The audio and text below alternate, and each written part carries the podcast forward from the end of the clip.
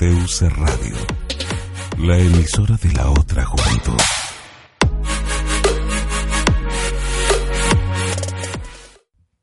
Hola, acá iniciamos este espacio sonoro de cada semana. Somos Subliteratura y le acompañamos desde Teusa Radio. Si deseas conocer los límites del mundo, acércate a los confines del universo. Con este verso de Jairo Guerra, poeta, dramaturgo, investigador, químico, actor y amigo, nombramos el cuarto episodio de Voces contra el Conflicto. Su poesía es ritual, mística, primigenia y amorosa, es un grito profundo de nuestra raíz y memoria.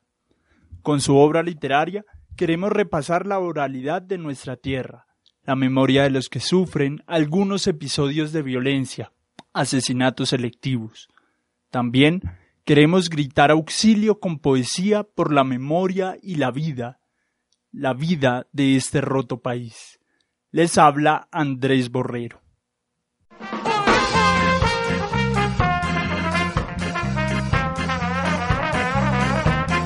Para aumentar la sismoresistencia literaria en Colombia. Para lanzar una bomba de letras contra los gobiernos corruptos y los que aman la guerra. Un cohete atómico de versos. Un golpe de Estado literario. Un cambio radical y revolucionario. Desde la palabra, desde las letras, desde el sonido, desde el individuo, junto a Subliteratura.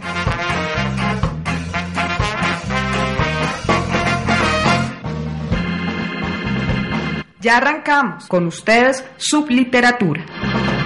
No queremos más discursos.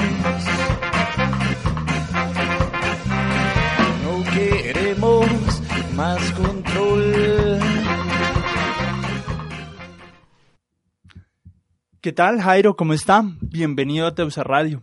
Hola, Andrés, ¿cómo está? Muchas gracias por tu invitación aquí conociendo este maravilloso espacio que tienen para difundir eh, las letras, la cultura y lo que hacemos desde las diferentes trincheras y fronteras que nos corresponde a nosotros los escritores y a todos los que hacemos cultura, yo digo marginal en este país porque el régimen no permite y hace mucho tiempo no permite que la cultura florezca, que las voces de la gente florezcan.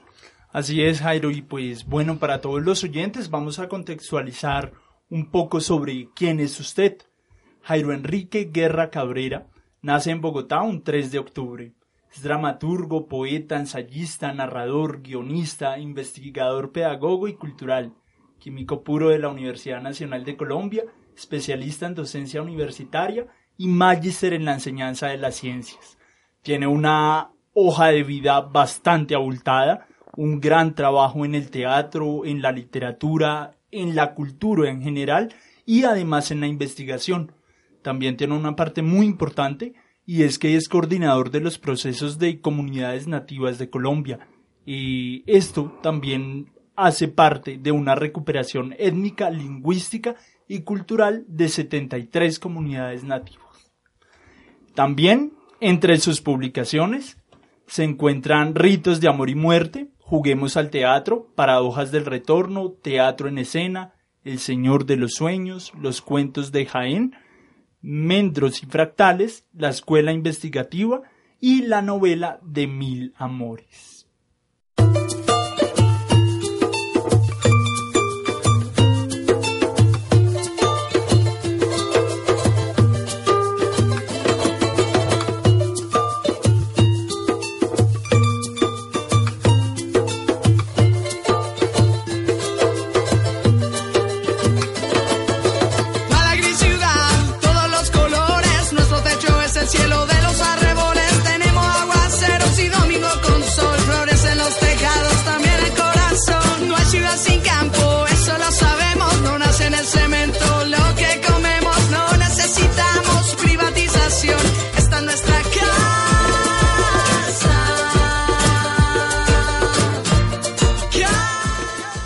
Con Jairo hemos tenido distintos encuentros, nos hemos encontrado en el arte, nos hemos encontrado en la poesía que siempre nos ha convocado y pues Jairo, usted es un hombre muy multifacético como lo pudimos escuchar en su hoja de vida, pero queremos saber cómo era su hogar, Jairo Niño, ¿qué, eh, qué relación había con los libros? ¿Sus padres tenían libros, eran artistas? No, la verdad, pues, yo creo que como la mayoría de, de, de esta generación, sí, o sea, la mía que ya tiene canas, Sí. no la tuya que es una que viene aquí ya palpitando y galopando. No, eh, pues yo pertenezco a la, a la Colombia desplazada, sí, o sea, mi abuela viene del campo de San Juan de Río Seco, le correspondió la violencia bipartidista, la del trapo rojo y el trapo azul Y fue desplazada y pues obviamente su- sus tierras fueron trasladadas a los que ejercían el poder de las armas en esa época. Les titularon esas tierras y mi abuela le tocó venirse a, venir, a vender chirrincha aquí con toda la familia y a ver cómo se sostenía, como le ha pasado a buena parte de toda la población campesina de Colombia. Eh, en eh, con base en la lectura, no, realmente no tenía una familia lectora pero sí tenía una abuela muy con- conversadora, que a pesar de no haber disfrutado la educación, porque pues en su generación era prohibida la educación para la mujer, Sí. aún así con rebeldía ella estudiaba y se enteraba de las cosas y, y recuerdo que en las noches nos sentábamos frente a la mesa del comedor a comernos los chicharrones de los gordos que quedaban en el almuerzo con papa salada y tetero, o sea, agua de panela con leche.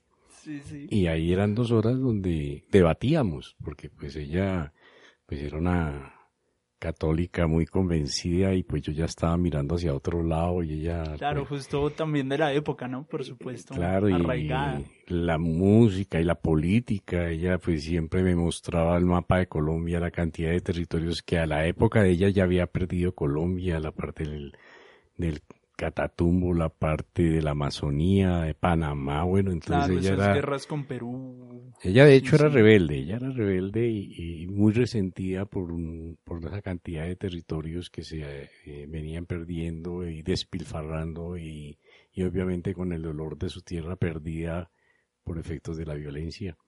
Y bueno, eso me llevó. Ya lo otro que me llevó a la lectura obviamente fue que toda mi educación hasta mu- muy tarde fue en internados. Ok, sí. Internados. ¿Aquí en Bogotá o en qué No, lugar? la- es- generalmente eran internados en, la, en, en pueblos como Mosquera, Madrid, Funza, Tabio, Tenjo. Pasé por internados de monjas, curas, militares. Por supuesto, también una educación rigurosa, ¿no? Muy rigurosa, muy Libros represiva, también. pero también pues la lectura era como el espacio más propicio para no sentirse uno tan solo. Sí. Entonces la biblioteca era como el amigo de uno. Ok, y mm, tal vez algún libro que recuerde, por supuesto me imagino que habían libros vetados, ¿no? Libros que en esos lugares no se podían leer, ¿no? No se podían tocar. De pronto Jairo recuerda alguno y, y que se haya interesado por él y que haya logrado leerlo. Pues de todas maneras, eh, eh, eso, eso que lo, lo, prohi- lo prohibido se vuelve lo más fascinante, sí. Y precisamente, pues ahí logré buscar, escarbar y encontrar. mm, he apreciado mucho la obra de, eh, del Marqués de Sade, sí. Pues mm, y la he leído toda y los autores que han trabajado sobre la obra de él, incluyendo que el hijo le quemó más de la mitad de la obra, sí pero pues abre una cantidad de puertas, ¿no? También a la literatura erótica de Pietro Aretino, la, eh, incluso Lautremont, eh, o sea, había muchos poetas incluso que eran mm, vetados, sobre todo en esos internados. En internados, pues básicamente las lecturas eran las lecturas ejemplares de todos los santos y santas que uno vaya a saber si fueron tan santos o santas. Sí, exacto.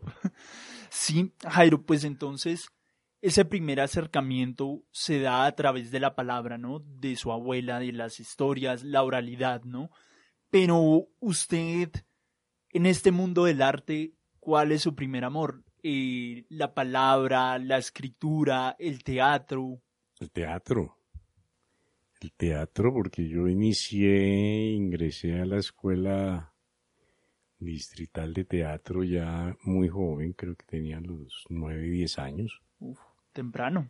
Incluso ahí todavía estudiaban personajes como Álvaro Ruiz, Consuelo Luzardo, estaban todavía haciendo sus estudios ahí en los sótanos de la Jiménez. Sí. Sí. Eh, ahí comencé y después pues ahí creo que en esa época a mi mamá le tocaba pagar 80 pesos el semestre, algo así, y le resultaba caro. Que eso siempre era platica, claro. Entonces logró engancharme con el grupo de teatro del Sena de Chapinero y allá me inicié, duré unos 10 años allá, después ingresé al grupo de teatro de la Universidad Nacional. Y obviamente el teatro ha sido como la base fundamental de todos mis procesos creativos. ¿Y mm, la poesía en qué momento llega? Eh, en el mismo grupo de la Nacional, porque nosotros nos llamábamos Grupo de Teatro, Música y Poesía, porque nosotros hacíamos unos ensamblajes escénicos en esa época, eh, incluso alcanzó a interactuar lo que era el grupo Nueva Cultura, el grupo Chicha y Guarapo, el grupo había estaba cercano a la Libélula Dorada, estaba cercano unos artistas, pintores como Alexis Forero, Diego Arango, eh, y todos éramos una interacción de artistas que hacíamos unos, unos, ensamblajes, o sea, en nuestras obras había teatro, música, poesía, pintura, títeres, marionetas, música vivo, danzas. Eran unos ensamblajes impresionantes que hacíamos y en esa época era de, obviamente de teatro de pancarta, era odio, o sea, era la necesidad del momento. Sí. O sea, mm. Maravilloso además, ¿no? Y tal vez lo que falta ahorita, ¿no? Esos ensambles así de pintura, teatro, poesía, que de repente ahora cada arte tiene más su espacio, ¿no? Va más individualizada. Sí, realmente la, las artes se han aislado mucho del contexto social y de los acontecimientos políticos que emergen todos los días de, de la dinámica y realmente uno ve que, que las producciones que hicieron en esa época, que incluso a veces eran, eh, nos, nos estigmatizaban como terror en pancarta, pero hicimos unas producciones incluso en, en unión con muchos artistas eh, en esa época, las dictaduras del Cono Sur, de artistas de Argentina, de Chile, de Uruguay, que eh, prestábamos apoyo a través de las obras de denunciar todas las desapariciones y torturas de la dictadura del Cono Sur e incluso las de acá, porque en esa época, en la época del, del Estatuto de Seguridad, pues había muchas torturas y desapariciones también. Y uno entraba a las cárceles, investigaba y eso lo volvía uno en documentos artísticos de denuncia. Sí. Y justo quería preguntarle eso, Jairo. ¿Cómo era ese Jairo universitario? Claro, nos comenta, por supuesto, que estaba esa rebeldía, pero usted también entró a estudiar química en la Universidad Nacional. Entonces es una mezcla muy curiosa. ¿Cómo era ese Jairo universitario? ¿Qué pensaba? ¿Por qué química? No, la química realmente eh, es muy cercana al teatro a través de la alquimia, ¿no? Es decir, uno hace unas elucubraciones internas y, y se mete por el lado que uno quiere. Y realmente, por ejemplo, yo hice parte de mi tesis con Manuel Alquín Patarroyo en el Instituto de Inmunopatología, que en esa época eran dos pisos del Hospital de la Ortúa, ¿no? Eh, igual eh, la parte de investigación, porque ese libro que yo publico, La Escuela Investigativa, es un modelo pedagógico precisamente para salir del atraso científico y tecnológico en nuestra educación, en nuestros sistemas educativos que solamente se basan en la repetición de la repetidera uh -huh. y en el de dicte copia y no aprendo nada. Y que aún persiste. Y persiste porque precisamente el régimen actual no le interesa ni a los países desarrollados le interesa que estos países aborden la construcción científica y tecnológica desde la base, ¿sí? Solamente somos consumidores de conocimiento y reproductores de tecnología, no más. Uh -huh. Jairo, eh, nos gustaría escuchar un poema, por supuesto. La intención es esa, escuchar su voz, escuchar sus palabras y poesía. Sí, claro, pues eh, a la actualidad he sacado cinco poemarios. El, bueno, eh, incluso en esa propuesta de, de que estábamos haciendo, bueno, voy a leer este que que se titula Testamento, Había, quería leer otro de la Amazonía, pero ese es un poquito largo, entonces este es más cortico. Aunque ese también seguro Sí. lo queremos escuchar, así es. Entonces este es del libro de Paradojas del Retorno, este, este fue publicado en la ciudad de Villa de Leyva, con todo el proceso de reciclaje de papel. Dice testamento.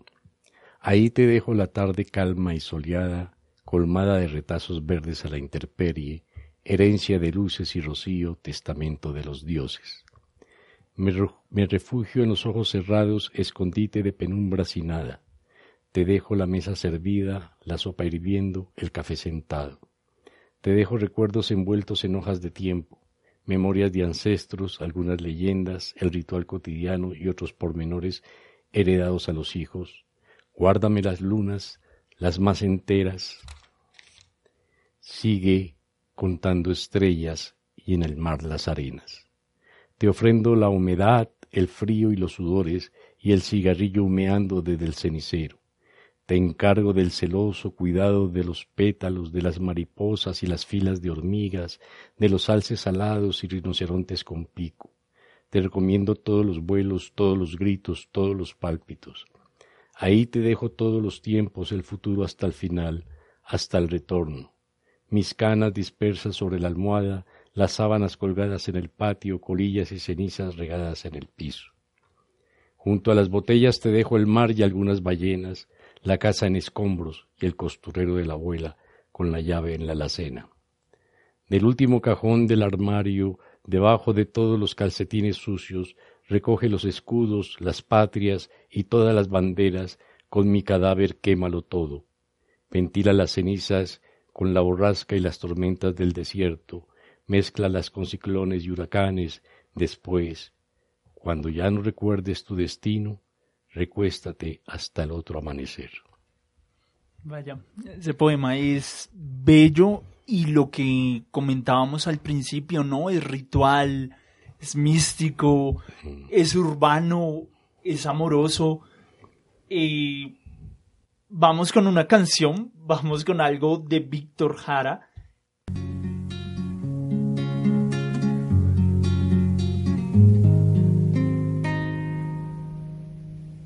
Cuando voy al trabajo, pienso en ti por las calles del barrio.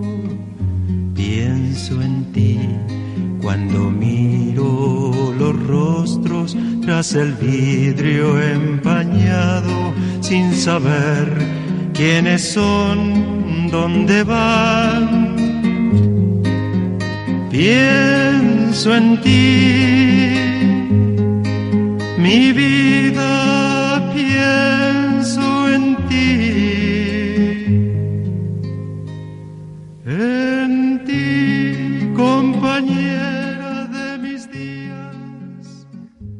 Jairo y continuamos aquí en Teusa Radio, aquí en Subliteratura con el poeta Jairo Guerra. ¿Usted cómo construye su poesía, Jairo? Digamos, ese poema anterior, Testamento, y cómo logra encontrar las palabras. Yo, bueno, este, este por ejemplo, el paradoja- Paradojas del Retorno está influenciado por los todos los años que trabajé con las comunidades ancestrales de Colombia en los procesos de recuperación cultural, lingüística. Pues yo iba a enseñar, pero resulté aprendiendo realmente. O sea, yo no tenía nada que enseñar. Y eh, pues esas vivencias, sobre todo en, en la selva, en la Amazonía, en nuestra Amazonía, eh, creo que fue el, el, El detonante. el detonante de este texto de Paradojas del Retorno, donde mezclo esas vivencias de allá con los taitas, los chamanes, los macunaimas, y eso lo mezclo y lo sincretizo con mi abuela, y, y eso me, me- me- Claro, me- me genera toda una cantidad de, de visualizaciones.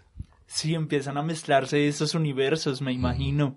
Pues todo lo que usted era aquí en la ciudad y llegar allá a eso para desaprender un poco. Sí, claro. O sea, o sea, uno cuando ya se mete en lo que llama uno la manigua y uno se quita las botas, eh, las medias largas, el jean, la chaqueta para protegerse de todo y cuando uno aprende a andar descalzo y meterse al río a las dos de la mañana y jugar hasta con todo lo que uno siente entre las piernas en la barasca, realmente uno es cuando ha desaprendido lo urbano y vuelve a reencontrarse con la naturaleza, o sea, con ese ancestro que todos tenemos adentro, porque en todos nosotros están todas las plantas y todos los animales, en ese cerebro inmenso que tenemos, pero que poco descubrimos. Así es, no, pues maravilloso viaje, me imagino. Eh, Jairo, ¿cómo encuentra ese interés en las comunidades? ¿Por qué llega allá? Y si pudiera contarnos un poco en qué lugares estuvo y con qué comunidades trabajó. Bueno, el, el, uno en la Universidad Nacional, en esa Universidad Nacional en donde todavía disfrutábamos de residencias, cafetería y una cantidad de beneficios que se han perdido para la educación pública. Obviamente casi todos éramos militantes de la vida. Y había- teníamos nuestros grupos de estudio y nuestras relaciones sociales y la misma época de Fasborda y Camilo Torres y todo esto pues nos llevaban a, a mirar las comunidades, sí campesinas, a los sindicatos y las comunidades ancestrales. Entonces ahí se, se realizamos un gran encuentro que se realizó en Belalcázar y Toes Cauca, que fue el gran encuentro de las comunidades indígenas. Ahí participaron en esa época 103 comunidades que fueron en escaleras, en chivas, cada comunidad iban cinco o seis chivas con sus grupos musicales encima. ¿sí? O sea que eso era impresionante, fue un encuentro. Tremendo. Uno para desayunar le tocaba empezar a hacer la fila a las dos y media de la mañana. ¿Sí? Y cada comunidad le tocaba la preparación de la comida cada día y eso era pues también al, al, al ritmo de las protestas de los indígenas, de las recuperaciones de tierra, de la educación indígena, eh, del reconocimiento de las plantas ancestrales, porque en esa época había una intención de los Estados Unidos de patentar el yagé, sí, que es una planta ancestral nuestra, y, y la organización de las guardias indígenas y todo eso. Entonces en ese momento se logró un proyecto que fue el proyecto porque estábamos cercanos a los 500 años del mal llamado descubrimiento, ¿no? Porque, o sea, realmente no hubo, no hubo tal descubrimiento, Ya que ya aquí. estábamos acá. Entonces empezamos a, a crear el proyecto que llamó campaña de autodescubrimiento, que fueron cinco o seis años de trabajo con las comunidades en decir vamos a volver a redescubrirnos nosotros, nuestras lenguas, nuestras tradiciones, nuestras costumbres, nuestras plantas, nuestros ámbitos, nuestros páramos, nuestros ríos, empezar todo ese proceso con los niños y con los líderes indígenas en todas las comunidades y eso pues fue todo un, todo un leitmotiv, pues se trabajó yo realmente desde las comunidades de la Sierra Nevada, Araguacos, Cancuamos, hasta abajo, hasta allá los, eh, en la parte del Caquetá, Daquíes, eh, estaban eh, los del llano, guajivos, estaban en la parte del Cauca los guambianos en Silvia y los países, que fue uno de los proyectos más interesantes porque se alcanzó a crear con ellos la escuela bilingüe y recuperar la lengua nasa, que en muchos fue difícil recuperar la lengua. ¿sí? Ahorita, por ejemplo, que están otra vez, eh, el régimen está encontrando a los, a los amigos indígenas de Cañamomo y Loma Prieta en, en Río Sucio, que realmente los carnavales del diablo surgen en Río Sucio precisamente cuando las comunidades indígenas de Cañamomo y Loma Prieta llegan a un acuerdo y ese acuerdo lo hacen con una fiesta que se llama los carnavales del diablo. Sí. Y ahora el régimen actual los quiere por tierras y por muchos intereses poner en contra otra vez. Y se trabajó con todas, sí, en, en Coyaimas, en el Tolima, con eh, todos, o sea, Sí. muiscas aquí, las, las- los resguardos muiscas aquí en Cundinamarca, en Boyacá, y con todo se trabajó y no le tocaba a veces dos, tres meses vivir con ellos, aprender de ellos y hacer las dinámicas de comunidad. Tremendo, Jairo, y sobre todo todas esas cosmogonías, esas visiones que me imagino que lo nutrieron para su poesía y también, por supuesto, para la vida. Claro, o sea, lo que aprende uno, por ejemplo, nomás en medicina ancestral es impresionante. El caso de los cansanes putumayo, que ellos son unos, crean la farma- farmacopea indígena, que es a la que coge los alemanes que llegaron aquí, ¿sí? eh, estaba el Alcázar, estaba Humboldt, este, eh, y ellos, por eso la, la, la, la industria farmacéutica más importante es la de Alemania, porque ellos lo que hacen es coger esos estratos que los CAMSA milenariamente han determinado andando por toda Latinoamérica viendo los principios activos de cada planta en toda la parte de la, de la curación natural, ¿sí? Y ellos Lo, lo, convierten en inyecciones, píldoras, pastillas y crean toda esa industria impresionante. Pero uno allá, ellos allá no hay, no allá no hay centros comerciales, ni televisión, ni, ni cajeros bancarios, ni hay droguerías. Y yo vi realmente cosas sorprendentes en curaciones y en, y en, y en procesos de, de medicina natural, impresionante. Y, y realmente nosotros, los que deberíamos de conocer más eso, son los que menos conocemos. Aquí desde Bogotá y desde las ciudades capitales todos defienden la Amazonía, pero ¿quién ha ido? sí. Es como un referente bibliográfico la Amazonía, pero es que una cosa es hablar de ello y otra cosa es meterse allá y conocer esa maravilla tan impresionante. Claro, habitarla. Y sí, Jairo, frente a lo de las plantas ancestrales, por supuesto, ¿no? Ese aprovechamiento de la naturaleza y también, wow, un conocimiento milenario, ¿no? Pues tanto estudio que debieron tener ellos para llegar a conocer la planta y saber para qué funciona cada, cada mata. Claro. Sí, Jairo, otra pregunta es frente a la oralitura. Usted estuvo en este proceso de recuperación de lengua. ¿Usted considera que esto de, de alguna forma, buscar recuperar eh, la lengua indígena, basarla a lo escrito, si es la forma o puede haber otra forma para preservar esas lenguas, esos relatos. Pues es, yo creo que la, la, la forma más específica es mantener la tradición oral. Pero en la medida en que estas comunidades no desaparezcan, porque es que también sabemos que el régimen está muy interesado en diezmar las poblaciones indígenas, ¿sí? Y al, y al diezmar pues se va perdiendo la cultura. Entonces el propósito es cómo se crean las escuelas bilingües que sean de oralidad, es decir, donde los niños aprendan su lengua, ¿sí? Porque en esa parte de transcripción no se va a convertir el idioma ya con lenguas idiomáticas y todo esto que lo hizo el Instituto Lingüístico de Verano, donde precisamente ellos hicieron eso para traducirles a ellos a su lengua la Biblia y enseñarles a hacer el clorhidrato de cocaína además, sí, porque esa fue la labor de ese instituto. Ahí, ahí nace el narcotráfico en Colombia y en Latinoamérica. Y también ese proceso de cristianización de las culturas ancestrales, pues que ellos con todo con todo el derecho del mundo y con toda la cultura milenaria, pues tienen sus dioses y tienen sus claro. mitologías y tienen todo lo que les corresponde en derecho, pero pues aquí Colombia les abrió eh, la puerta a estos señores de Norteamérica que eran lingüistas cristianos y entonces hubo un proceso de, de, de aculturización y de, y de transformarlos en los primeros mmm, cocinadores de cocaína, sí. Imagínese, terrible, de verdad, terrible esa situación y por supuesto como, bueno, todavía desde el exterior, pues quieren quitarnos hasta la raíz, ¿no? Esa memoria que, sin embargo, permanece ahí en esa tradición oral, ¿no? En eso que cuentan ellos, en esos relatos que todavía hay y pues que habíamos, que habría que preservar. Un ejemplo que uno tiene de eso es en Bolivia, ¿no? Que sí, pues como con una contundencia, ¿no? Han buscado pues que los indígenas conserven su lengua.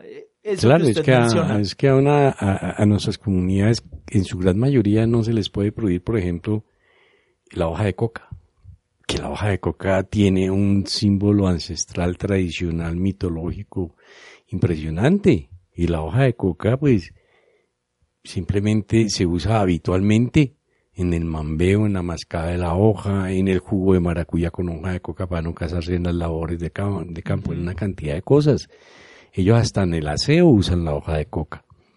Entonces una cosa es el, el, el, el mercadeo de la Claro. y otra la, la hoja de coca, sí. O sea, realmente yo uso la hoja de coca en, en la cocina para también para condimentar todo.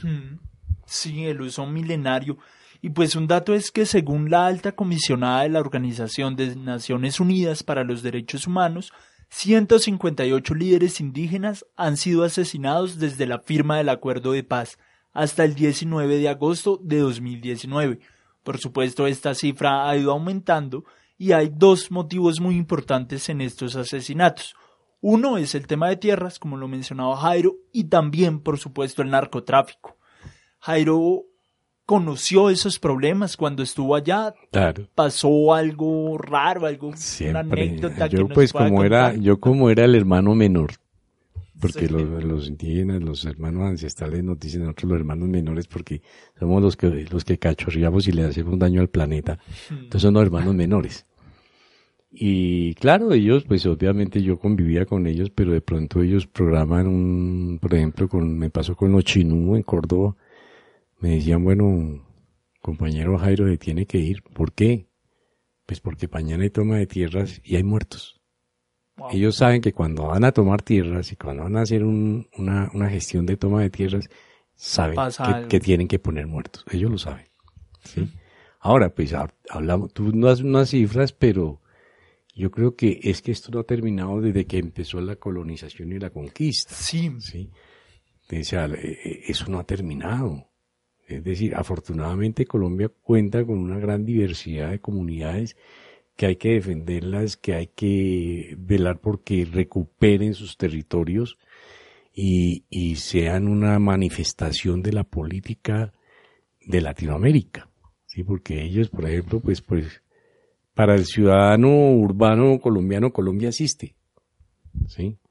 Pero para el cancuano, para el arahuaco, para el cogi, pues ellos no son colombianos, son cogis. ¿sí? Así de sencillo. Entonces, por eso existe la legislación indígena especial, que es algo que se ha venido irrespetando sistemáticamente. Entonces, pero esto, tú sabes, y yo soy consciente de que estamos en una nación que, que empieza a tocar fondo, ¿sí? Y creo que hay que tocar el fondo y llegar a los escombros porque sobre esos escombros a las nuevas generaciones le va a tocar construir un nuevo territorio, una nueva nación. Sí, ojalá con otro nombre, con otra bandera, con otro escudo, con lo que sea, pero eso tendrá que pasar. sí, esperemos que sí los poderosos nos dejen, aunque sea los escombros, ¿no? Porque pareciera que lo quisieran todo Sí, sí, de repente, exactamente. Vamos con una canción de Salsan Group que se llama Están acá.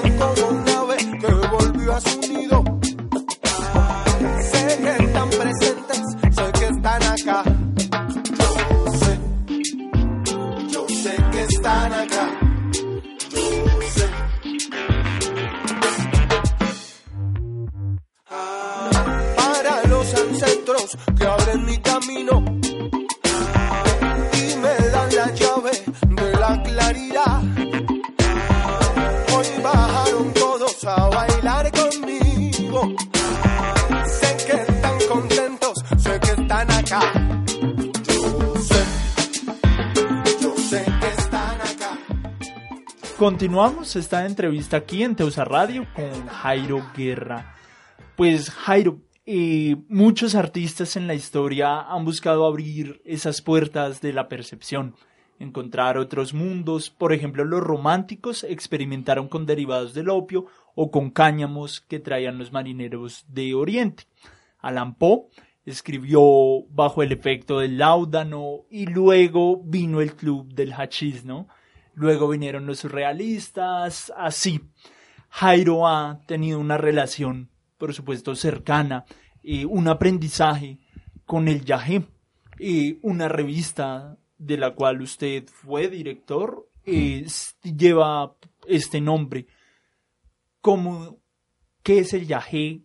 Bueno, ya para mí la experiencia fue genial, maravillosa, lamento estar lejos del yagé en este momento.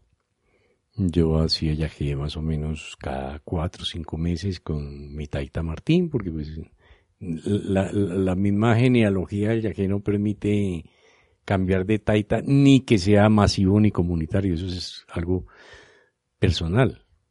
¿sí? O sea, esas tomas que ahora hacen No, no, en eso grupo, son- eso no. Eso es igual que sen- sentarse a tomar cerveza y tertulia, es lo mismo, ¿sí? O sea, el proceso ritual ya de- eh, debe ser de carácter personal. Claro. Pues allá obviamente existe el yaje hembra y el yaje macho, está el bejuco y está la mata. El yaje incluso es cultivado por el chamán en un lugar de la selva donde nadie puede ver ni tocar. Él solo sabe dónde están sus bejucos de yaje. Y la tinaja donde se hace el yaje debe ser construida por las manos de la mamá del chamán o la esposa del chamán. ¿Sí? Y el río con el que se hace el brebaje del yaje tiene que ser del río tutelar del, de la comunidad donde pertenece el chamán, ¿sí? Puede ser el Caguán, el Caquetá, el Putumayo, pero tiene que ser de ese río.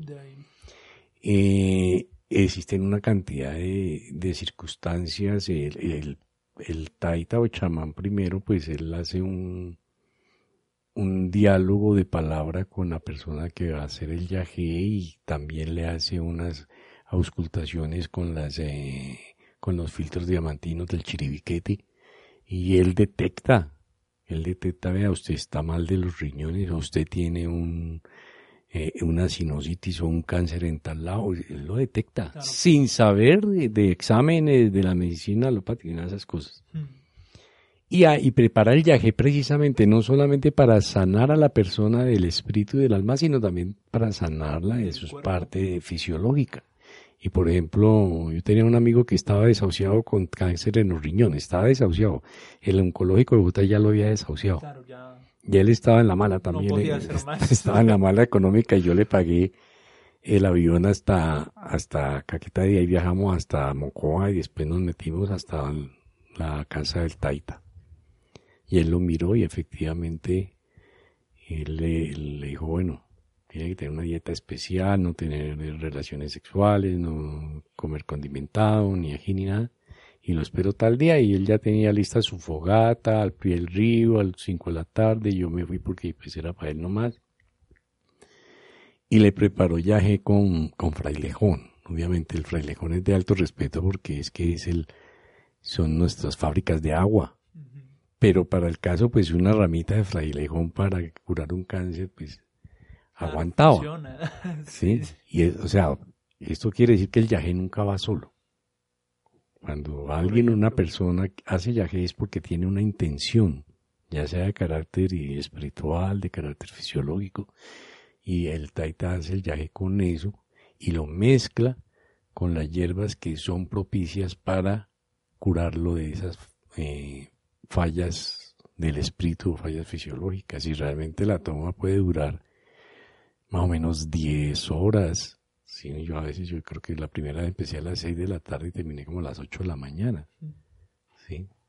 En todo el 14 ritual. horas, En sí. todo el ritual y el taita está todo el tiempo cantando con sus semillas acompañándose y, y lo está acompañando aún.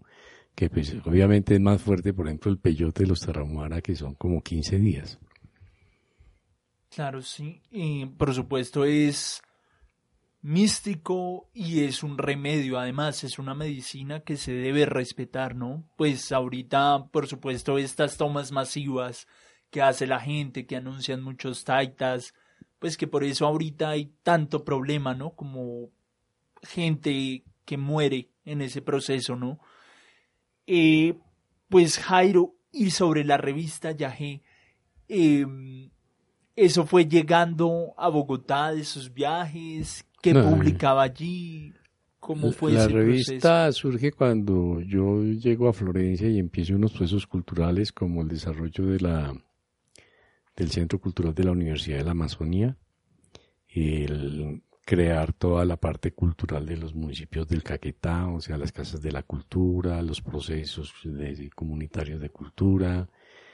Entonces, eh, allá había una tipo litografía, ¿no? O sea, y entonces yo les propuse era en, en páginas grandes de tabloides de periódico grande. Yo pues sacaba cuatro páginas internas como suplemento Sí. del periódico que se sacaba allá, que era Yagé, pero eso era de que esas máquinas, que yo no sé cómo se llaman ahora, Hindenburg, no sé qué, que uno espicha la H, se funde el plomo y sale el molde de la H y va en la galera y hasta que uno no arma todas las Claro, letra por letra. Yo, a mí me tocaba llevarle dos botellas de aguardiente a los tipógrafos y empezábamos a trabajar a las 5 de la tarde y al otro día salía el periódico como a las 8 o 9 de la mañana.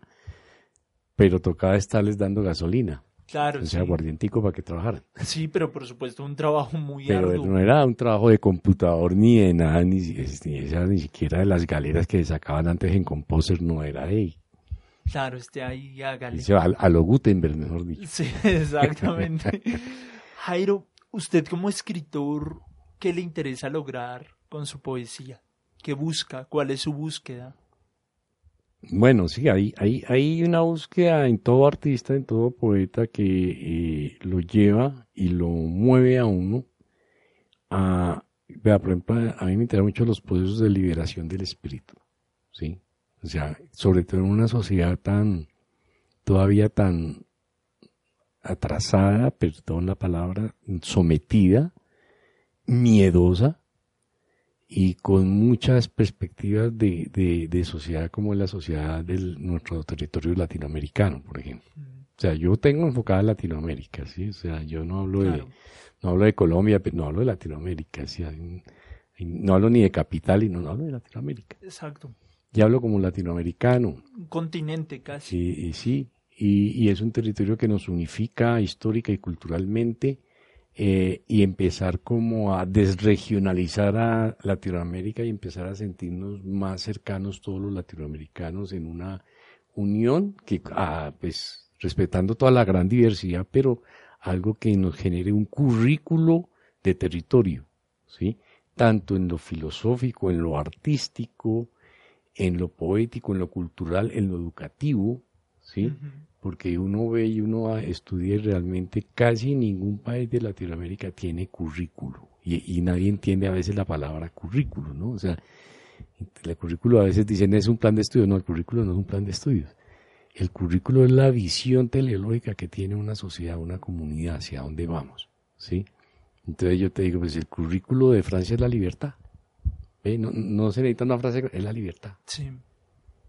Entonces cada país tiene su currículo y sabe hacia dónde va y cada habitante, cada persona, independientemente de su ubicación y todo, sabe cuál es su currículo. Pero aquí nosotros no sabemos y uno sabe y uno habla con el taxista o con el empresario o con el campesino y que para dónde va este país, Mm, vaya uno a saber. ¿sí? Claro, puede ser esa misma identidad. Pero entonces Jairo en esa búsqueda, ¿cuál considera que ha podido ser eh, ese encuentro de pronto? ¿El espíritu o tal vez la tierra? Como latinos, ¿qué nos podría identificar? Es reconocer el hablar de la tierra, ¿no? A través de la espiritualidad nuestra. Porque en la literatura en, en América Latina ha sufrido una especie de colonialismo, o sea que nuestros escritores solo se sienten escritores cuando son legitimados por Europa o, o los países desarrollados. Entonces, aquí un escritor no ha viajado a Europa, entonces se siente como marginal, ¿sí? Claro. pero de pronto puede ir a Barcelona, a París y, a- y haber tenido una lectura en cualquier cafetín, pero eso ya lo hace grande. Entonces, nosotros esperamos es que Europa y la, cu- la cultura occidental eurocentrista nos legitime y nosotros aquí internamente no nos valoramos. No nos valoramos, es decir, simplemente cada uno va con su cuento, pero había, y pongo una anécdota de una amiga que ha participado ahora un- en un festival de poesía, pegaba el gran grito porque fue invitada a un festival de poesía en Nueva York.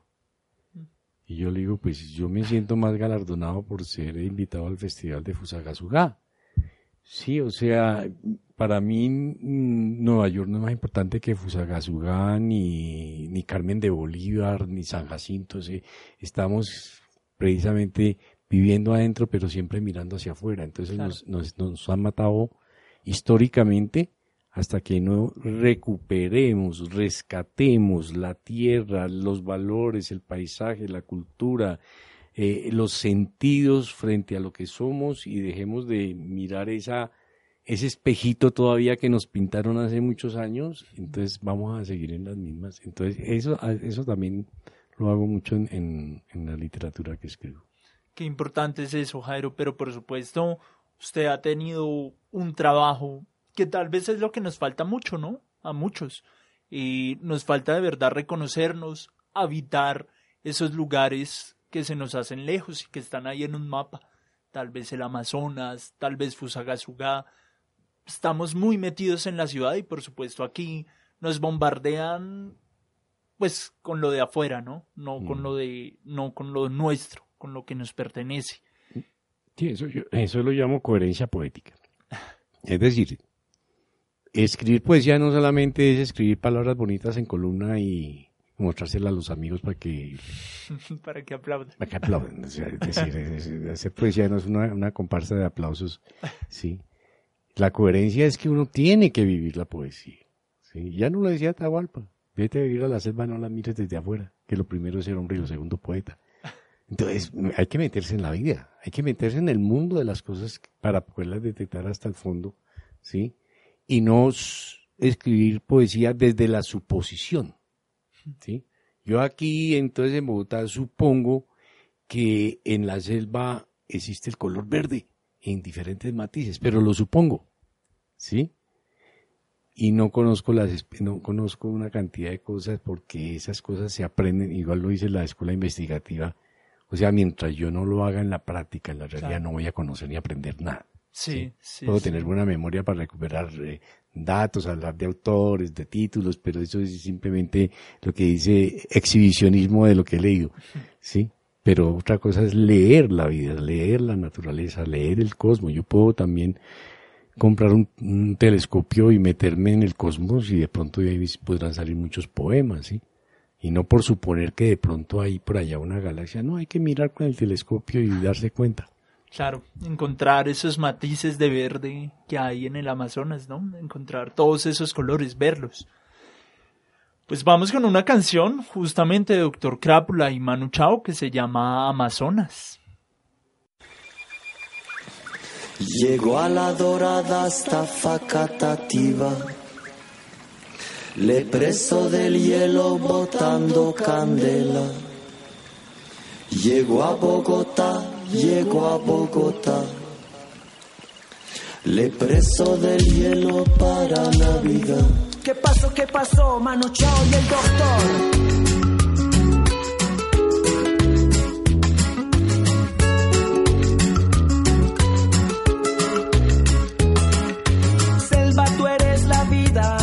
Donde todos somos iguales.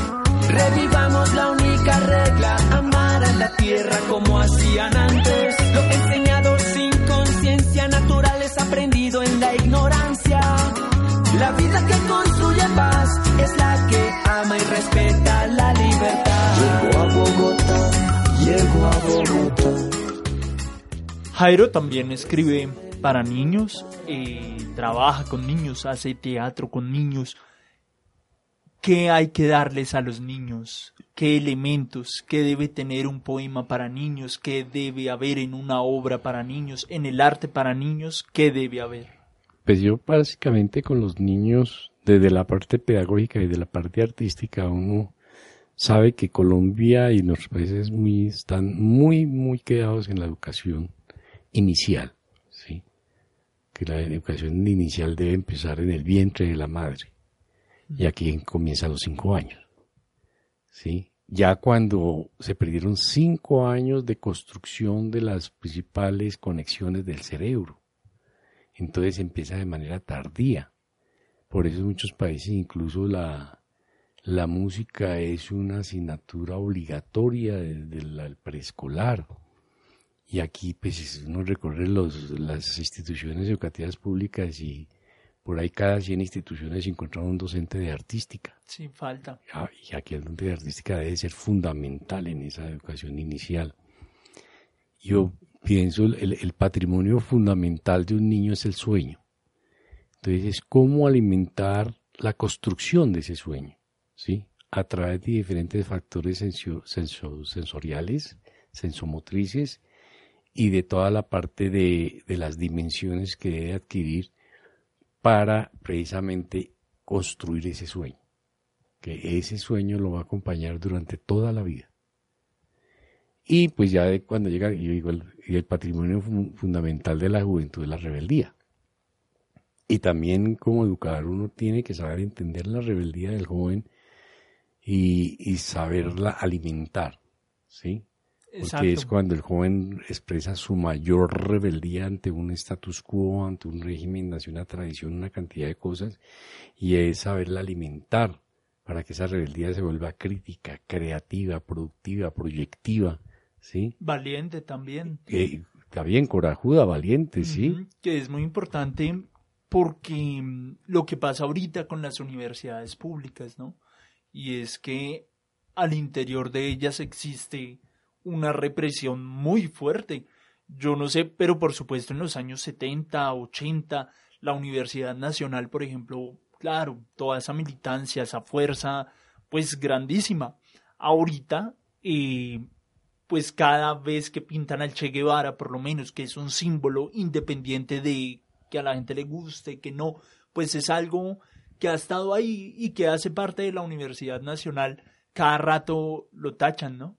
Sin embargo, hay unos que lo pintan, que lo, vuelven, a pintar. No, y eso tiene una historia inmarcesible, así como dice una historia inmarcesible. Exacto, los hermanos San Juan, ¿no? Porque nosotros, cuando estaba en la Nacional, el- la administración de la universidad ahí en el, en el pedestal central de la plaza, que no se- pues oficialmente no se llama Plaza Che, pero pues nosotros como comunidad le llamamos Plaza Che, porque oficialmente llama Plaza Francisco de Paula Santander. Entonces en el pedestal, ahí donde está el alcaparro en la, en la Universidad Nacional, ahí estaba el busto de Santander. Y nosotros por la noche lo tumbábamos. Porque para nosotros, y, y si uno mira la historia de Santander, fue un gran traidor y un plan, gran plagista de normas, e incluso creo que fue el primer autor intelectual de un sicariato que fue el de Sucre. ¿sí? Entonces, obviamente era un ser detestable para la comunidad universitaria. Santander no tiene nada que hacer en la historia de Colombia. Entonces, y en la Facultad de Arte hacíamos el busto del Che, a veces en yeso, a veces en bronce, y lo colocábamos. Y la administración tomaba el del Che y ponía el de San. Eso pasó casi durante dos años. Claro, una batalla Tome, también. tome, tome, tome cada día, ponga el otro. Hasta que finalmente se plantó el alcaparro y se dibujó el Che Grande ahí en el Auditorio León de Grave. Ahora con los regímenes actuales, porque realmente nunca se le, se le habían mandado bolas de pintura a la, a la imagen del Che, eso está pasando recientemente. Lo blanquean. Sí. Exacto. Pero eso está claro de que esa, así como la imagen de Jaime Garzón, de Camilo Torres, o sea, ahí van a estar. O sea, hay unas comunidades, eso, eso también es tradición oral y tradición de, de, de, de, de resistencia, ¿no?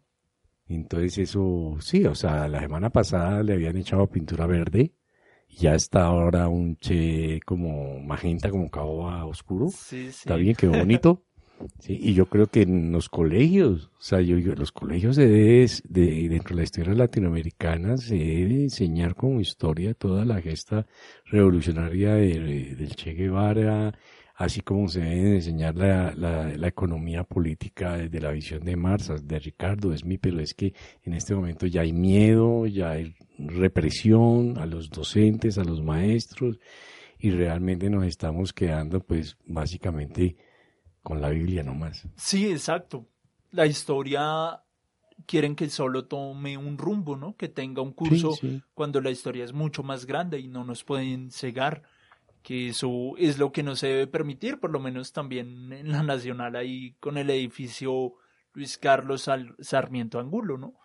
Entonces que muchos estudiantes ahora dicen, no, este es el edificio Jaime Garzón. Sí, o sea, porque es que hay una nominación pública del régimen, pero también hemos acostumbrado a crearle una nominación de la cultura popular. Sí, es como la plazoleta del chorro de Quevedo, entonces o es como la esta, o es como la retorta de tal, la llamamos es así. Oiga, ¿dónde nos vemos? En tal lado. Así el, el- el- el Estado le haya puesto otro nombre, ese nombre no importa. Exactamente. Que nos vemos en el Parque de los Hippies. ¿Cuál es? Ah, pues Usted ya sabe cuál es el Parque de los Hippies, ¿no? Sí. Sí, pues Jairo eh, nos puede compartir otro poema eh, que nos hemos ido extendiendo con la charla y la charla, pero por supuesto queremos que nos comparta algo de su poesía. Eh, bueno, este, de este poemario Meandros y Fractales, pues intento una poesía que tiende más a lo filosófico, basándome un poquito en aforismos y en voces recogidas, en este caso de al- algunas voces de Fernando Porchía. El primer poema dice, Caminar solo por los caminos ya caminados, buscar la piedra del descanso y pensar en detenerse es como seguir andando, con el mundo que nunca se detiene y con su todo que sigue andando. Quisiera poder detenerme sin andar, sin tiempo y sin verbo sobre la piel, para poder detenerme en algo y tomar otro camino, variar el rumbo de la nostalgia. Pero acaso existe algo para detenerse y poder detenerme en algo? El camino se bifurca y los meandros se diluyen. Tú te puedes detener, pero el camino sigue andando.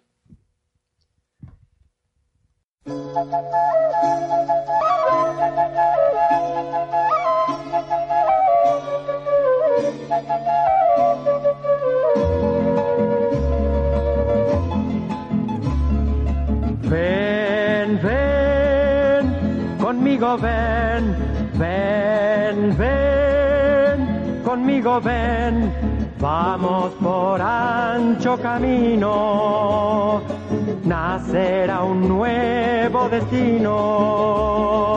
Ven, ven, ven, conmigo ven, ven, ven, conmigo ven al corazón de la tierra. Germinaremos con ella. Ven. Bueno, ahí escuchamos la voz de Jairo y después escuchamos a Víctor Jara, quien estaba cantando Vamos por ancho camino. Jairo, frente a la situación de la Amazonía, y no sé si la pregunta adecuada sea por qué o cómo permitimos que pasara esto cuando actualmente se habla de cambio climático, se habla de proteger el planeta, de reciclar. Y, y claro, y hay más opciones para informarnos, pero parece que el hombre cada vez se aleja más de su naturaleza. Sí, ya cuando uno va al, sentido ontológico de lo que significa la especie humana sobre la faz de la Tierra y se va más allá de lo cultural, de lo, de no, ya definitivamente somos una plaga depredadora del planeta, ¿sí? Y eso es lo que está pasando, ¿sí? En todos los países, simplemente sin importar el desgaste de los recursos, de los ríos, de los páramos, solamente quieren hacer plata, dinero rápido en una sociedad de consumo salvaje y al hombre no le interesa, ni al que depreda y, y tiene, monta las grandes fábricas, ni al que consume, porque el consume cada vez quiere mayor comodidad y hasta se pone bravo porque la cosita no tiene esto y así, entonces que hagan eso, pero no entiende todo el proceso que hay detrás de eso, de una impresionante devastación del planeta que estamos haciendo todos los seres humanos. ¿sí? Incluso el campesino ya dejó de ser campesino porque ya antes rozaba con el machete, ahora simplemente le, que- le pone candela al monte y ya. O sea, la pereza de no sesgar y de respetar un poco el monte. Exacto. Entonces ya se, se convirtió en práctica que para praderizar, para meter ganado, para praderizar, para sembrar coca, para, praderizar, para praderizar lo que hago es quemar el monte, después simplemente meto una máquina y, y me pongo a producir lo que sea. ¿Qué fue lo que pasó en la Amazonía? En la Amazonía, obviamente, todos los que tenemos alguna nivel de análisis político y social, pues sabemos que eso no fue un incendio involuntario, que una botellita de vidrio se prendió la cola. No, realmente fue un incendio intencional, un, un crimen de lesa naturaleza, no de lesa humanidad, de lesa naturaleza, donde sí. seguramente muchas especies animales, desde insectos hasta grandes animales, desaparecen, muchas especies de flora desaparecen y, y el planeta pierde riqueza. ¿sí? El hombre gana riqueza, pero el planeta pierde riqueza. Jairo, y en la educación artística, en el arte, desde la educación, desde el arte, ¿qué se puede hacer?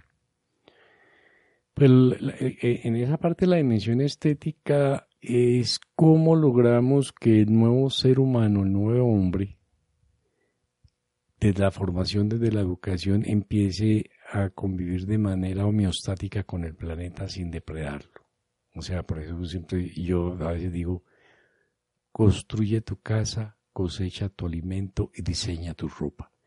Así no serás un pobre esclavo del consumo y tendrás una vida sostenible con el planeta, respetando el planeta. ¿sí? Pero para llegar a esos estadios en esta humanidad ahorita loca y enfurecida por, por el dinero, pues yo creo que van a pasar muchos años hasta que no haya una devastación y una crisis impresionante del agua, del oxígeno, del, del, del clima. Entonces, pero ya va a ser tarde. ¿sí? Va a ser tarde, es decir, ya el desgastamiento de la capa de ozono, el desgastamiento de páramos, todo eso va a producir unos cambios climáticos impresionantes y la crisis alimentaria y, y ahora mire que nomás el caso de Hidro- Hidroituango, ¿no? O sea, le quitan un río a Colombia para dejar el agua para ellos nomás, ¿sí? Que ya es una visión egoísta de Y no pasa nada, además. Y no, porque hacen lo que quieren, porque tienen el poder y lo hacen con cinismo y con corrupción y todo, y masacrando y todo, y no les interesa porque tenemos el poder y qué. Sí. Pues, como se dijo hace un rato, ojalá toquemos fondo, ¿no? Para sí. surgir. Jairo, usted tiene un espacio muy importante que es en el Teatro di Tirambo. Son los viernes cada 15 días. Usted invita a un poeta y organiza un espacio dedicado a ese poeta. ¿Cómo surge esa idea y cuál es la búsqueda? Pues la búsqueda esencial es sincronizar la poesía con el canto. Porque lamentablemente, en una ciudad como Bogotá, ya con toda la historia que tiene y, y la gran dimensión demográfica que tiene, y no tenemos movimiento musical. Es decir, aquí, pues, perdón la palabra que no nos metan la boca que es que ya al parque, roba al parque y salsa al parque, es que eso es, no, esa no es la Bogotá musical. Una, una ciudad se identifica cuando precisamente sus poetas se encuentran con los cantautores, con los músicos y empieza a haber todo un movimiento de manifestación artística donde sincroniza lo poético con lo musical y empiezan a haber una serie de, de- nosotros lo vivimos y lo hemos hecho en lo que todo lo que fue la música andina, sí, Quilapayulos, Inti Limani, Limani, sí, Víctor ahora de cantantes sociales y de cantantes románticos, que no solamente hablo de Violeta Parra, Víctor Jara, Mercedes Atahualpayo, para que no también estuvo Sandro, Leonardo Fabio, Sara Piero. Camilo pero aquí no, ¿sí? Aquí simplemente, pues, es lo mismo. Somos consumidores, nos gustan, hacemos la moda, sí. Ahora llegó Silvio, llegó Pablo Milanés, Paco Ibáñez, todo el movimiento de la canción, de la poesía española, todo eso. Pero aquí nos quedamos es como quietos, oiga, ¿por qué no hacemos algo que realmente identifique la ciudad o identifique el país para salir un poquito de, de, de la narcomúsica, ¿sí? Y, y darle una, una identidad más estética y más poética a, a nuestra sociedad. Así es. Sí, pues justo lo que comentábamos, ¿no? Unir eh, esas artes y pues que empiecen otra vez a tomar fuerza, ¿no? Y además volver ese espacio entonces algo representativo de Bogotá. Sí, la verdad, pues hay varios espacios en Bogotá, cada uno con su estilo y particularidad, pero la, la parte de convertir un poquito la, la combinar la, la poesía escrita y la poesía sonora. Sí, o sea, esas dos, y que el poeta conozca al músico, al cantautor, al intérprete y haya una- un nexo. Yo a veces les digo, bueno, llévense en un libro del poeta y traten ahí, si es un grupo musical, a ver si un texto, un poema les gusta y lo, lo musicalizan. Musicalizan, claro. ¿sí? Sí, sí, por supuesto, eso sería uf, fundamental y muy chévere, ¿no? Eh, lograr esa, ese interés tanto del músico como del poeta. Sí, porque yo creo que una de, la- una de las de los conductos más idóneos de movilidad de la poesía es el canto. Ujú, Sí, exacto, por volver a la sonoridad también. Sí. Jairo, y viene el Festival de Poesía de Fusagasugá. ¿Qué espera de él? Usted está invitado este año y, y usted ya es familia en Pero no, no, ya- yo te cuento, yo no estoy invitado. Porque hay, hay un extraño que yo como por ser colombiano y por entender Sí, a, sí. a- a mis compadres colombianos entiendo qué fue lo que pasó y trato de inferir qué fue lo que pasó, pero de todas formas, eh, sí voy a ir. Pero bueno, yo no eh, entendí que este año hicieron una convocatoria Mm, ¿sí? Para que la gente inscribiera y mandara sus poemas. Se creó un, un jurado seleccionador, ¿sí? Yo no sabía eso, pero eh, sí. creo que el jurado estuvo con- constituido por Carolina Cárdenas, Marisol Barahona y Hernando Guerra, Mm, ¿sí? Aunque yo habitualmente hablo con ellas, pero nunca me dijeron, sí. ¿sí? Qué vaina. Bueno. Eh, Yo empecé a ver la publicidad del Festival de Fusa y como Henry me había dicho que preparara una conferencia y yo le había recomendado unos músicos. Y entonces yo le dije, Henry, ¿pero qué? ¿Yo qué? No voy, estoy invitado, ¿no? Porque no, no aparezco en la lista, no aparezco en las fotos. ¿Qué pasó? Me dice, no, pero es que como tú no participaste en la convocatoria y, y, y, y, pues alguien me dijo que tú estabas en otros oficios. Y yo digo, no, yo nunca, o sea, tú sabes raro, que- claro. pero yo le dije, de todas formas, si quieres contar con mi participación, pues yo siempre iré, porque Fusa, yo en Fusa ya creé la- el colectivo literario La Metáfora, trabajé mucho tiempo en Fusa, pero Henry me dijo, no, pues siempre serás bienvenido, sí, o sea, pues simplemente me dijeron que tú no tenías tiempo, Dijo, pero yo no sé quién le dijo. Pero son cosas que pasan, ¿sí? Sí. Pero sí, voy a ir, obviamente voy a ir, me parece un festival que eh, sigue cogiendo cuerpo, que hay que redimensionar eso de, de cómo llega la convocatoria, de Claro. que de ya. Yo, a, a mí realmente, por ejemplo, a concierto de poetas, la persona simplemente postula su participación. Yo no me pongo a ser crítico ni nada. Tiene su espacio. Sí. Finalmente el público es el que decide y, y su camino poético es el que decide. Yo, no me pongo a decir, bueno, mal, no, nada. Sí, está bien, quiere, tiene interés, chévere, se arma el espacio y lo hacemos. Sí, la historia es la que irá. Pero bueno, igual siempre es importante contar con su voz, Jairo, pues con sus textos en un espacio como Fusagasugá y que para este año, pues el festival mm, es eh, tiene varios poetas, tiene distintas voces, van a llevar dos bandas de música Mm. que también le dan como otro aire y pues que chévere participar en Sí, ese no, espacio, no, por creo que supuesto. este año son 24 poetas y uno colado, 25 del colado soy yo. Pero bueno, eso Sí. bien. Sí. Jairo, y mm, una última pregunta. ¿Usted cree que los años nos vuelven más humanos? ¿O menos humanos? No, definitivamente cuando uno toma este camino, porque es que la poesía uno lo manda al mundo de, la- de la filosofía, eh, de la- del análisis social, de la crítica política, de la ciencia incluso, ¿sí? Entonces uno empieza a entender, y cuando uno ha tenido esas vivencias, ¿sí? De que no solamente se metió en la escritura de escribir, sino que ha andado los caminos que hay que andar y, y compartido con la gente y con los paisajes que hay que compartir y te- tener las vivencias que hay que, ten- que tiene que debe tener un poeta yo creo que es importante y eso lo convierte a uno en como decía Nietzsche ¿no? en humano demasiado humano sí Mm. Eh, y aunque no podría entender ontológicamente qué significa ser humano sí pero yo digo en este momento ser humano es tener la capacidad de salvarle la vida a una cucaracha y dar uno la vida para que esa cucaracha no muera.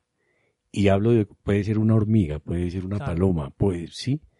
Y es, y eso es algo que hay que ver, o sea, quiénes o cuántos dimos la vida por salvar la Amazonía. Simplemente todos nos, nos volvimos fue visionarios de noticias y a veces con morbo. Pero yo dije, hombre, no, pues camínenos, vamos, hay que hacer algo allá, cojan la pala y hay que salvar esa, es- es- esa Amazonía nuestra. ¿Sí? Pero no, o sea, nos dedicamos a ver noticias y a hacer críticas por el Face. Claro. Y ya, y con eso limpiamos conciencia.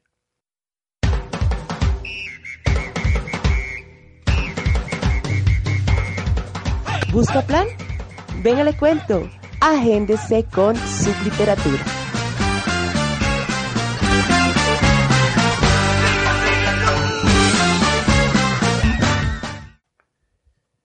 Bueno, y en nuestros recomendados, tres cosas. Una, el Festival de Poesía de Fusagasugá, que está del 19 al 21 de septiembre. Se llevará a cabo la séptima versión del Festival de Poesía.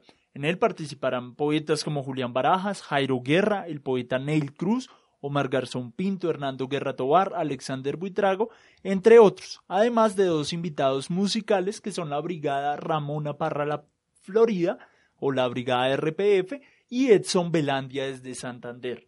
El evento se llevará a cabo en el Auditorio Emilio Sierra Vaquero en la Universidad de Cundinamarca. Además, habrán conferencias y talleres en la Universidad de Cundinamarca. También el otro recomendado es el Festival de Poesía de Chiquinquirá.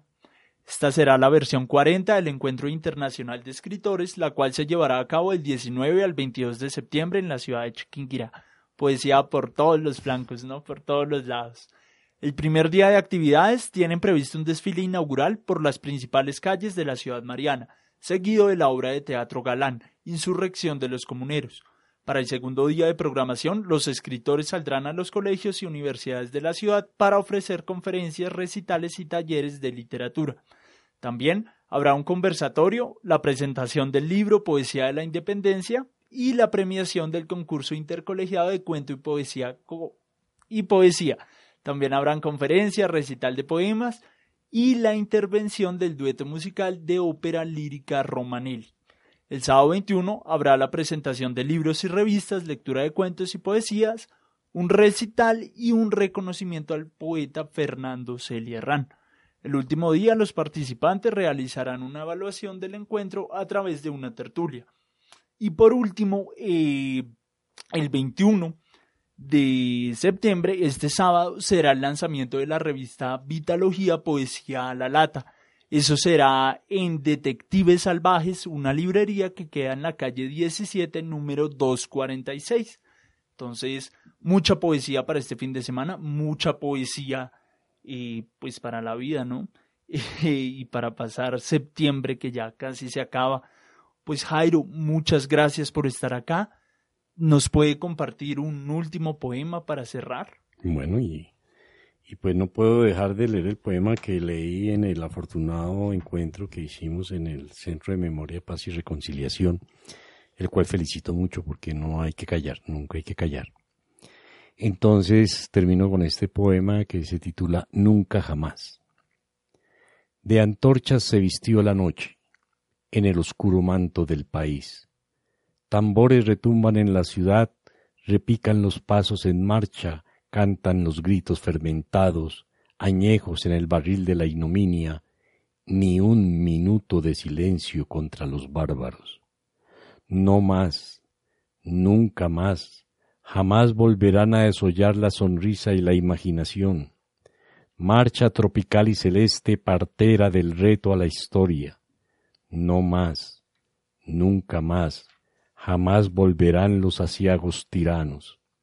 Otro escudo, otra bandera, otro himno, otra nación comienza a berrear en la cuna de la esperanza. Entre sus mares, entre sus cordilleras los ríos cabalgan sonoros para volver a bañar los cultivos en vendimia. Aguas que ya no turbias ni de culpa manchadas juguetean con los cascajos. No más, nunca más, jamás el miedo cegará la libertad. Del abecedario del universo, la bella diversidad de los cantos emergerá para que los hijos de los hijos de nuestros hijos conquisten la libertad del día que ha de amanecer en paz. No más, nunca más, jamás volverán. Gracias, Jairo. Nuevamente, nunca hay que callar. Gracias, Jairo, por compartir este espacio aquí en Teusa Radio. Les recordamos nuestras redes sociales, arroba Teusa Radio, arroba programa Subliteratura. Bueno, pues felicitar todos los espacios que se le abran a las culturas marginales de nuestro país, a todas las trincheras y a toda la resistencia que con las artes estamos haciendo en todos los puntos, barrios, universidades, colegios, pueblos, trochas. Gracias. Es. Bueno, escuchan, difundan y comenten. Chao, chao.